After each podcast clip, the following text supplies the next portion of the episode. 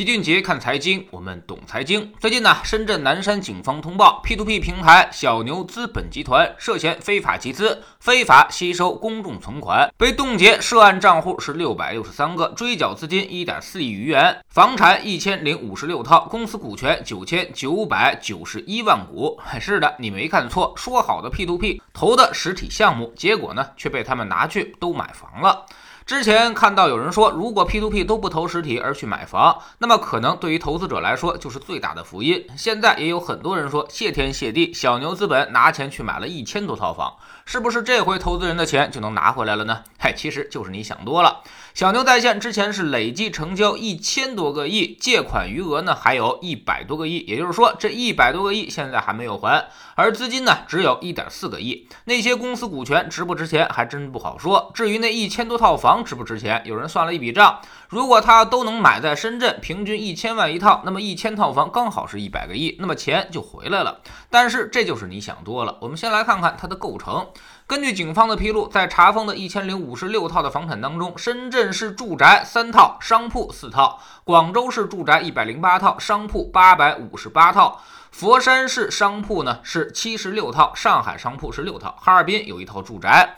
所以也就是说，小牛集团把房子都买在了广州，而且近九成它都是商铺。这个最大的炒房机构眼光实在是不咋地。这几年其实商铺一直在降价，不但租金在往下掉，连价格也在往下掉。这九百多套商铺估计真心不值什么钱，这些房子加在一起能有个三四十亿就很不错了。而且这还都是市值，真要拍卖变现的话，由于商铺流动性极差，那么这些房子一起甩卖，估计会有很大的折扣。从一点上，我们也能看出来，当年呢，小牛是宣布过良性退出的，但是清退速度极其缓慢，半年时间才退了两个多亿。如果这些房子真那么值钱，真那么容易变现的话，他早就卖掉还钱了。之所以老板最后被抓坐牢也没卖掉房产，那肯定是因为压根儿他就卖不出去。所以投资人也不要抱有过高的期待，这一千多套房最后能卖什么价，估计很难说，但基本上肯定会是一个骨折的价格。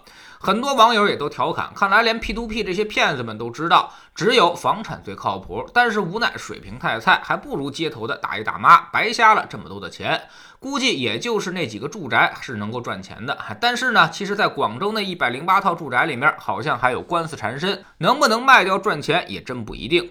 这事儿我们能够得出一些结论。首先，深房里和小牛集团这种炒房机构已经越来越多，甚至相当普遍，说明现在楼市的杠杆可能远超我们的想象。连骗子都知道拿骗来的钱去买房的时候，这就已经形成了一个一致性预期。那么现在各个监管部门开始重拳出击，打击这些炒房机构的时候，就跟二零一五年股市严查配资是一个道理。后面的事儿风险将变得极大。当这些房产集中抛售的时候，即便是深圳，估计也快扛不住了。其次就是对于承诺高息的固收理财，一定要小心，它完全不符合金融规律。金融资产想收获更高的回报，你就必须要承担波动的风险，这就是著名的金融三角理论：高收益、高流动性和安全性，三者可以兼具其二，但是呢，不可能短期内三者全部满足。像 P2P 这种东西，它承诺你高息、高流动性，那么也就意味着肯定安全性极差。而货币基金呢，告诉你流动性和安全性极佳，但是收益却往往非常低。那些大额存单、长债都是收益很好、高安全性，但是流动性是很差的，你也是拿不出来的。包括股票也是这类资产，它只有长期投资才能获得高收益和安全性，短期并不确定，你随时拿出来并不保证你能够赚钱。只有放在长期这个范畴之内，才能够实现安全的高收益。如果你要是短期进进出出要那个流动性和安全性的话，那收益一定会很差。第三呢，就是甭管你买什么，过程不合法，最后结果一定会出问题。比如深房里和小牛集团，不是说他们买房了，投资人就不会有损失，出问题之后都是一样的。按照以往的惯例，P2P 爆雷之后，最后追回来的钱最多也不会超过两到三成，所以投资者要做好这个心理准备。老齐还是那句话，这种事儿我们从二。二零一八年就在反复的提示风险，任何 P2P 都不要去投资，而且反复跟大家说，只能够提前防范，事后一点办法都没有。现在我们也同样跟大家提示，信托尽量不要买，未来信托暴雷的概率是越来越高了。它的起点是比较高的，对于家庭来说，很可能会遭遇到灭顶之灾。第四，投资路上遍地都是坑，大家以为买房子就不会赔钱，其实并非如此。现在楼市也出现了严重的分化，未来绝大多数地方买房都是要赔钱的。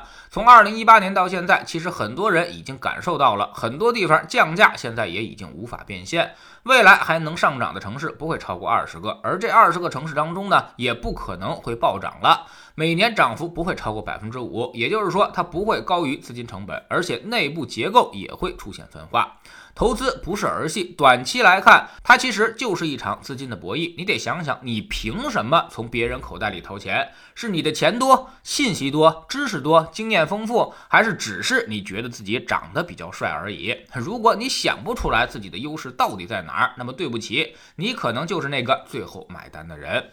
在知识星球秦爵的粉丝群里面，我们五一期间进行了深度的复习，分别从行业、周期、估值、组合以及投资技巧五大方面梳理了我们最近一年时间内给大家讲到的那些干货。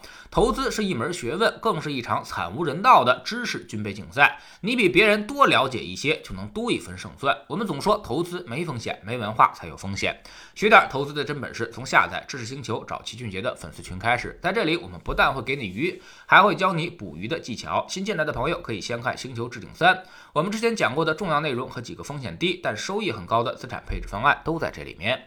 在知识星球老七的读书圈里，我们继续讲高效能人士的七个习惯。昨天我们说到了知己知彼，先得了解对方，还要了解自己。这其实呢，就是要让我们避免以自我为中心，从而才能够进行高效的沟通。太自我，自己舒服就得，这种性格和思维将是你人生路上不如意的最大根源。下载知识星球，找老七的读书圈，每天十分钟语音，一年为您带来五十本财经类书籍的精读和精讲。您现在加入之前讲过的近两百本书，全都可以在星球读书圈的置顶栏找到快速链接，方便您收听收看。